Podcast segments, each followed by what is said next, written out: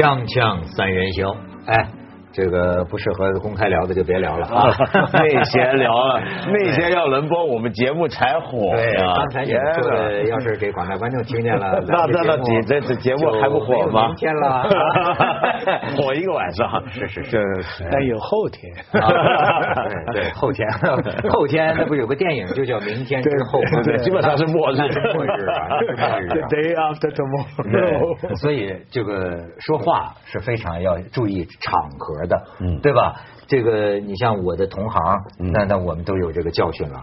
你这个不注意说话的这个场合，嗯那就是饭碗都砸了，嗯你知道吗？没错没错所以你们俩还想活着吗？对对对对咱们还是讲点这个这个扬我国威的事情，对吧？嗯哎，孙杨怎么被人骂了？啊，嗯这个事情我不了解，我也是外行，被一个澳大利亚的游泳运动员叫霍顿，嗯霍顿拿了金牌，嗯但是拿了金牌，你干嘛骂孙杨呢？嗯嗯哎，说是。当然，这个我们广大的这个小粉红嘛，据说是呃广大的爱国青年，哗一下子云集到这个霍顿，霍顿我估计这辈子没见过底下这么多留言的，就要嗯打他的这个微博嘛。不但是他，还有全世界好多其他霍顿就也一起被打进去。对，而且他们这些小粉也都能翻墙。而且都翻墙，你不翻墙没用。对你这什么微博？人家没有微博，人家就脸书嘛嗯。你不翻墙怎么行呢？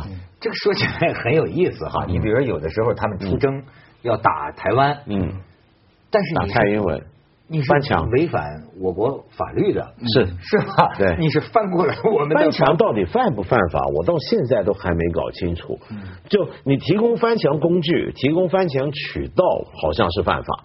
但是你个人，比如说我翻墙出去看个东西，他未必犯法。就连我们中国防火墙之父那个谁，那个那个那个教授，有一次也是在一个大会上面，他示范，他要他示范他翻墙给大家看，翻来翻去翻不出去，人家说老师您这墙盖的太好了。对，要不说这个我党应该发展我，嗯我不但不会翻墙到外面，我现在在香港啊，我整天研究怎么翻墙到里面，翻墙到内地，你知道吗？为因为香港啊，我发现香港真的是沦落了。看个体育比赛怎么那么费劲呢？嗯哪比得上咱们中央五啊？你就是，我觉得中国人民真的，我就觉得很幸福。你看那个奥运会，那个欧洲杯，哈家中央五的高清，嗯你在香港这儿这种小家百姓的，这这不还得打个电话，什么给交钱，这儿看不了，那儿看不了，听个解说就叮叮咣咣，我这这真没意思。那是欧洲杯，欧洲杯香港是不好，收钱才能看。嗯呃，央视直直接看。奥运香港很好，奥运现在 TVB 全部播几个频道，无线嘛。哎、就无线就大众台，你那也不行，你没找到，那也不行 不行，因为那也不行，我要听白岩松。哦，那没办法。所以我要，所以我现在你就像是一个地下工作者啊嗯，我找了香港很多工程师帮我翻墙，翻，我不但回国找组织对是吧看不是翻墙回内地找组织。对，我是翻墙看 CCTV 啊，我党还不感动吗？没有央视的解说啊，这是没法看一个红心呐，嗯孤悬在香港啊，对对对整天，而且央视解说这人就就不对劲。你知道我三个月换一个香港电脑工程师帮我翻墙，就为了看 CCTV，因为什么呢？他这个翻一次啊，过几个月就不行了。当然，必须另外再找一个渠道再翻一次。我插一句，我在别的地方也说过，实况的比赛啊，就好好像文学作品的原作，嗯现场的解说啊，这个电视的解说啊，就像翻译。嗯，所以呢，那想你看，一个一个托尔斯泰，不同的人翻译翻出来不一样。所以一个球赛哈，解说的好坏哈，有时候差别太大。嗯在香港呢，有一点好，你不喜欢这个频道。你可以听另一个频道，它总是有两个。嗯。你广东话不听，你可以听英文。嗯。我就一直建议，我觉得中嗯。那个央视哈，现在这个真的转播非常好，质量也不收钱，嗯。就是一个地方可以改进，就是它的解说啊，嗯。应该是双声道。嗯因为常常常他有一个 CCTV 五解说很专业，但有时候观众不喜欢他这样的解说，那么、嗯那么详尽的解说。对你给人家另这次给人家听白岩松啊，就是另外一个频道。对，他不是那个。我觉得这样挺好你这个电视现在科技已经做得很好了，就要给观众一个选择，甚至有时候你原转播国家的英语频道，但是很少人我觉得这个反华势力在这里边捣乱的嘛，人家也就是一种转播的风格。我这是我是一个建议，我觉得我身作为一个观众来说，我真正希望我有不同的频道可以收听解说。哎，但是我觉得这个我我们目前的这个 CCTV 哈，嗯其实呢也是一跟乔布斯有一拼。啊对吗？为什么乔布斯就不给你选择？嗯乔布斯就是封闭式的，就是他就说你们不知道怎么是好的。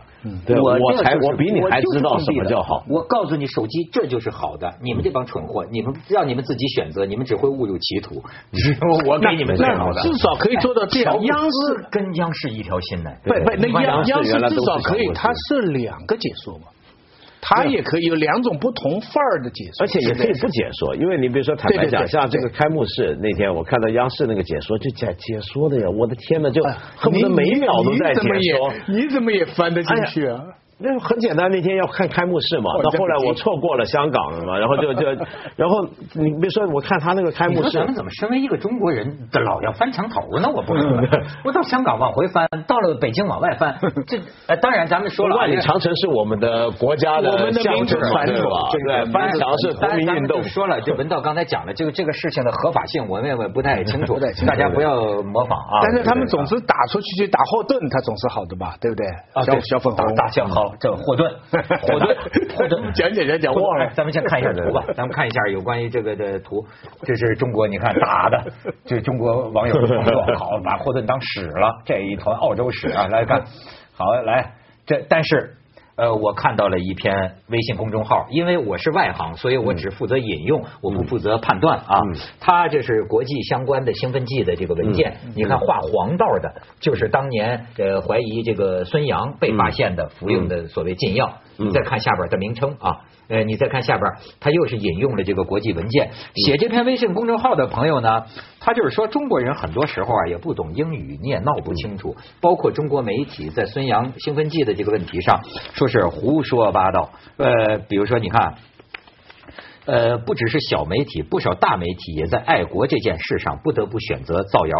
嗯据国内媒体所说，当年孙杨尿检呈阳性，是因为他在吃心脏不适的整心脏不适的药。嗯说这个药原本一直没问题，一四年突然列入禁药，体育总局没有更新药单，孙杨继续服用被查出，所以取消成绩并禁赛三个月。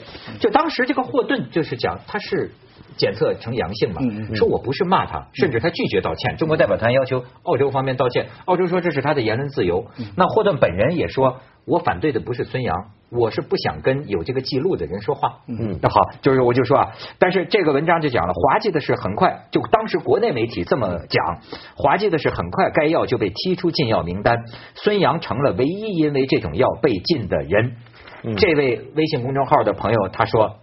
看起来像是专门针对孙杨的规定，然而上面那段国内媒体的话，每一句都是谎言，每一句都是谣言。嗯。就是刚才引用这个文件，嗯。首先该药不是二零一四年突然被列入禁药名单的，反而在一三年的时候就在世界反兴奋剂组织的文件中标明。啊，作为一个职业运动员，即使在这一年不是有意忽视这个文件，你的团队的过失也难辞其咎。你看他引用的这个英文的文件，黄的就是这个违禁药物，左下角是公示日期，嗯而且该药更没在一五年就被踢出名单。嗯事实上，一直到一六年，嗯这个规定还都是一直存在的。他说，可能有人会问，这么多国内媒体这样乱讲，就不怕被揭发出来吗？那你首先得知道，我国究竟为什么要设立网络防火墙？这就是这样。他说，而我国权威媒体信口雌黄，又只难道只有这一次吗？嗯所以说，为什么你们还不明白？霍顿嘲讽孙杨，不是因为孙杨游不过他。很多中国网友在任何事情上表现出的都是我强我牛。你弱，你该死的态度，在国际事务上如此，在商场贸易上如此，甚至在体育赛事上依然如此。这是他的观点啊，嗯我不评价。不过我是觉得你刚刚说到这个防火墙造成的这种讯息流通的不便，的确会出现很多很有意思的情况。比如说，我们都知道我们国内比较爱国的媒体啊，比如像《环球时报》，嗯通常也有时候会引用《纽约时报》那种西方反华媒体的言论。引用的时候，通常是为了批判。你看人家就是亡我之心不死嘛。嗯。但是有时候呢，我也会看到，有时候他就会引用别人是用来夸自己。因为《纽约时报》有时候出现一些很正面的舆论，说中国最近怎么样怎么样。但是呢，你只要一真的去看《纽约时报》，你就会发现人家那个意思不是这样。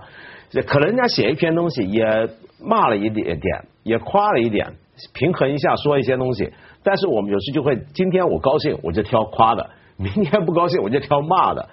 然后呢，反正回到来之后呢，大家看的也都只看中文嘛，其实看不到原来那个文章到底写的是什么。这种断章取义的情况其实相当常见。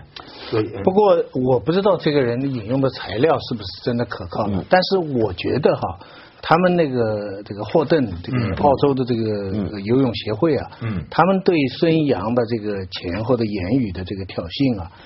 呃，那太明显了，的确是挑衅，对，就是挑衅，的确很生气。嗯，对。呃，我跟你简单的讲，我我呃，孙杨那个时候吃什么药，什么情况，我我现在不知道，根据一家的材料判断不了。嗯。那就算这个事情是确实的，嗯，那昨天菲尔普斯出来了，嗯，我在他旁边游，一个日本选手差一点超过他，嗯，那要是游的之前，嗯，跑来旁边说，你这个醉驾鬼呀，啊，你醉驾鬼跑来这里做什么？嗯。菲尔普斯会不开心吗？假如说菲尔普斯的脾气像孙杨一样，你知道原因是什么？在伦敦奥运，你看现在的澳大利亚哈，他拿了几块金牌，大部分靠游泳。是。泳池上是欧洲、美国跟澳大利亚的天下，偶然有中国、日本。所以一看到中国、日本，尤其是看到中国，他们就非常感冒。嗯，想想看，澳大利亚在伦敦呢，那么强的游泳队只拿到一块金牌。是。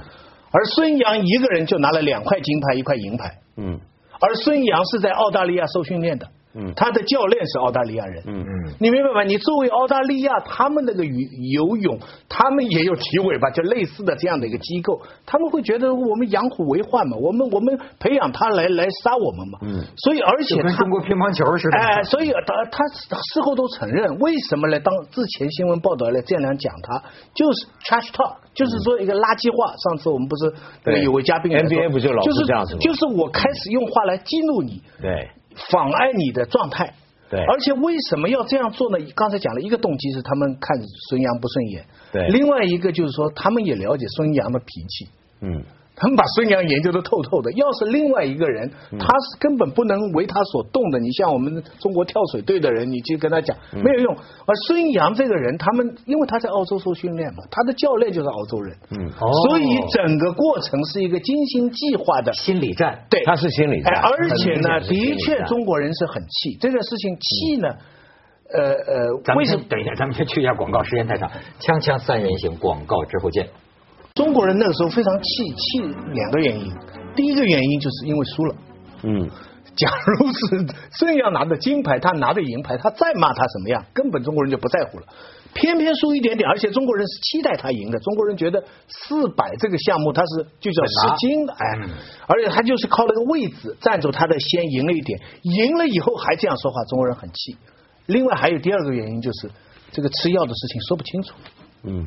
一个心病，中国游泳队在世界上一直在这方面有不好的记录，记录不好，讲不清楚。从巴塞隆纳运动会开始，有很多是冤枉、妖魔化，但是是不是全部是呢？我看香港一个评论员讲的很客观，嗯，他说他在大的国际比赛都没有吃药，为什么中间一四年在中间一个小的国内比赛说是吃禁药？从常理上不大，哎，不大合理，嗯。就说因为因为一个游泳运动员，你这个是一生的信誉啊，是你这样来吃，你有有这个必要吗？不像当初马家军那个是，呃，不吃不行了，对不对？他现在几个大赛都是非常非常干净的，那中间何必为了？但是反过来我讲，这次大家一受气以后，就去骂这个霍顿呐，很掉份儿，嗯，尤其是官方媒体，嗯，比方说。刚才那个网民，你说什么一坨屎算了？我看官方媒体都说霍顿喷粪，嗯，然后白岩松说他是混蛋，嗯，然后呃主那网民说你是澳大利亚，那就是英国犯人流放的地方，你这个国家就澳大利亚人都是英国的这个这个犯人的后代，什么？那这个不去讲，他那个是非正式的，连官方媒体都暗示这样的说法。说澳大利亚这个多种文化混杂地方啊，有些比较粗鲁的言论呐，也不足为奇。这这些话其实不应该。正确的方法呢，后来这个中国的那个游泳队提出抗议，国际奥委会也出来重申，你不能这个呃，你 trash talk 跟个人观点是有一条界限的，这是对。而反而孙杨应对的还不错，我也觉得是。他没有对说什么。他讲的这句话非常大体。他讲的这句话就是国奥奥国家奥呃，就国际奥委会说的话。对。就每个来的运动员都应该得到尊重。对，而且你看到孙杨讲的话，他到后来他还引起要把注意力引向另一方面。他说他关心的是一个超乎国家的问题，是一个亚洲问题。嗯，然后他还主动提到朴泰恒，嗯，他说我的韩国的好朋友，嗯，我我现在很关心我们亚洲运动员成绩怎么样，就好像把日本、韩国都拉在一块那个感觉。我觉得他不止大体，而且聪明，嗯，这是高招。我没想到这个年轻孩子今天进步的这么快，在这件事上，可能也有人指点，也可能是。但是你反过来，我觉得。我我一直因获得这个事让我很忧心的是什么？就最近一两年啊，坦白讲，我们中国外面的环境不是太好。对对，就我们都知道南海问题、东北亚问题，我们很多问题外部环境不好，而这些问题呢，往往都变成一个还变成一个国民外交问题。就我们老百姓今天，你比如说你从去前年数到今年，全中国网民背革过全世界多少个地方的产品或者是人，骂过多少个国家。今天是那个混账，今天明天那个。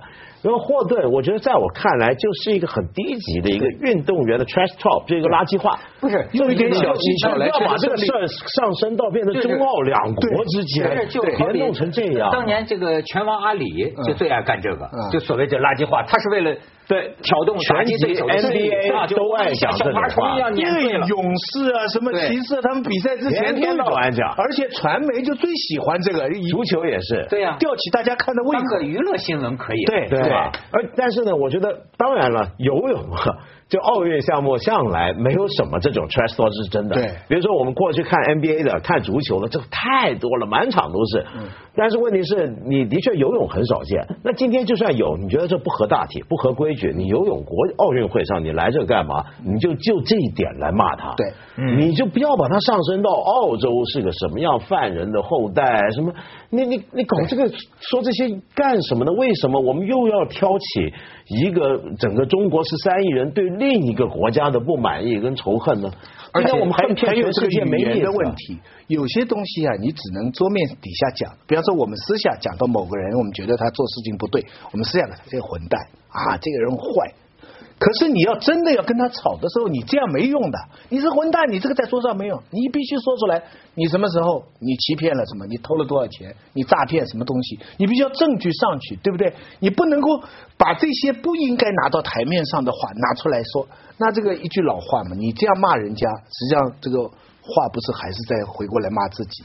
所以本来这件事情，我觉得是中国是有理的，嗯，呃呃，但是有部分的这种语言啊，我觉得应该引警警惕。不过这件事其实已经过去了。为什么我刚才讲了？第一个原因是因为孙杨输了嘛，嗯，接下来孙杨又拿了个金牌嘛，对，又赢我们的网民的气已经消了。今昨今天早上的比赛就轮到菲尔普斯四乘二百的自由泳接力，这个自由泳接力，美国呃，什么什么英国、俄罗斯。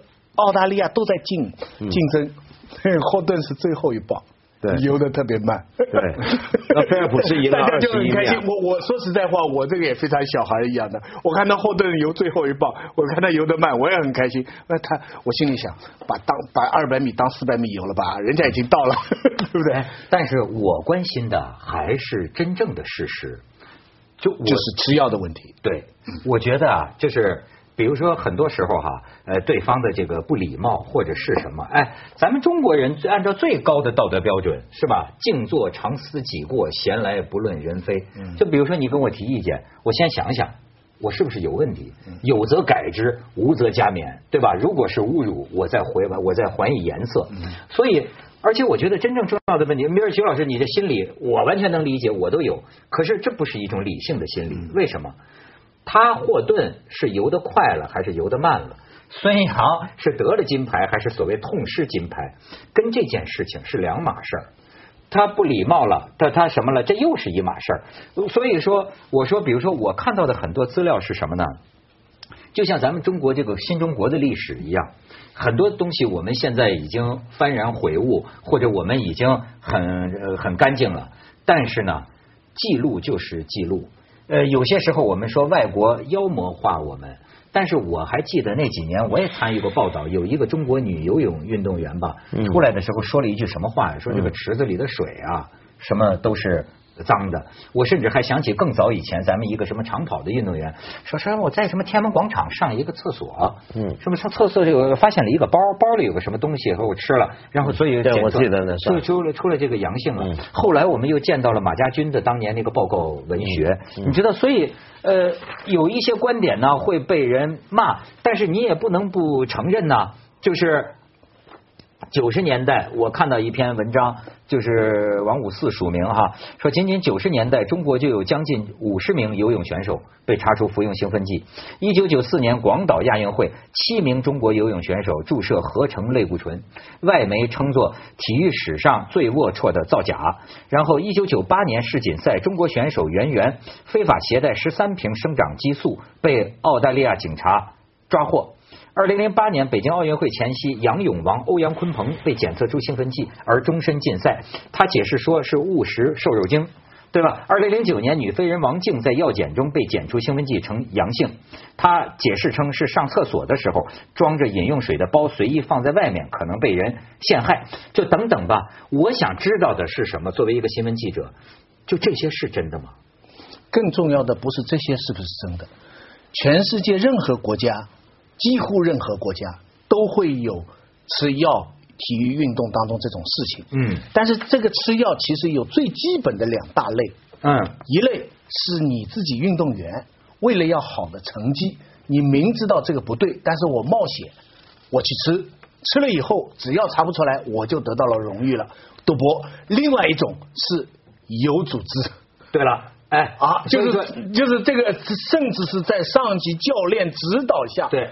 这样，这个两者呢，我觉得是根本性的。所以，徐老师，所以我就说，因为我是不体育盲，我不懂，我都是负责引用啊。那按照同样这篇文章说，我可以给大家转移一个攻击目标。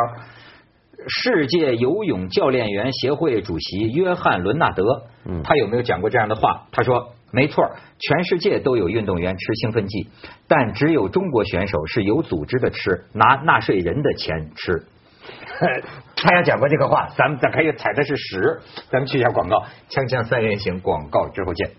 所以我刚才说了啊，我是刚才是引用这些极端的观点，我自己还没到有观点的水平。徐老师，我我敢肯定的说，他说的是错的，是唯一只有中国有。据我知道，东德肯定有。嗯，东德是这方面是技术很高的吃药。那么，然后现在。呃呃，全世界在查的最严的是俄罗斯，这个这次很多运动员差点就去不了。对。但是现在他们基本的这个这个方针政策水平是，以前你犯过，但是只要处罚措施过了，事情都公开成，你不能永远禁止他。对。你现在只要让他比赛了。你就不能这整天对着他说你是你就要个七，对不对？就是整天骂，这个根本就是错的，对不对？而而且这这道理挺好，这道理不光对犯错误的运动员，对犯错误的娱乐明星也管用。对啊，你不能整天在那里，你 你你怎么怎么？这这是一个问题。另外，中国有没有这个真的是不知道，但是的确这个是个非常严肃的争论的问题。我们听过有个三三个方针嘛，一个是要有益，第二是无害，第三是要查不出。嗯，曾经有一度传有这么三三原则，兴奋剂三原则，哎，就兴要要使用的这个三原则。另外，在中国，说实在话，我们可以私下说说，就是说，在中国这个很多人在讨论的问题，就是说，假如说我们国家利益是最高的，我们今天国家利益是一切的，那么为了这个最高的利益，我们可不可以使用某些？当然了，我们知道不会了啊，但是就是说目标是高尚的。手段可不可以？哎，你敢肯定霍顿从来就没用过吗？当然不敢肯定。现在很多中国人要主动要争取要帮他帮他验验尿。哎，他们他们就准备说是早上六点钟把他叫醒。我觉得子栋刚才那个，我们要先讲清楚什么叫国家利益，对不对？就比如说是不是金牌拿到了，金牌拿的多了，对，就叫国家利益，不一定。因为因为现在中国呢。怎么讲呢？其实我们的运动员啊，在很多方面啊，都遇到一些质疑。这些质疑有时候我觉得是带着历史因素来看，所以对今天的运动员很不公平，很不公平。比如说，我举个例子，除了我们讲一直讲兴奋剂、讲药，不要忘了还有另一个争议点，关于我们的运动员，就是年龄问题。嗯，从体操到篮球到足球，这么多年，我们都不断的有人在质疑说，中国运动员有一个年龄造假问题。哎，那那今天我们认为我们今天这方面好很多了，或者不应该不至于会很大规模或集体性的，但是你就好像现在问题是你怎么样洗掉这样的一个国际形象？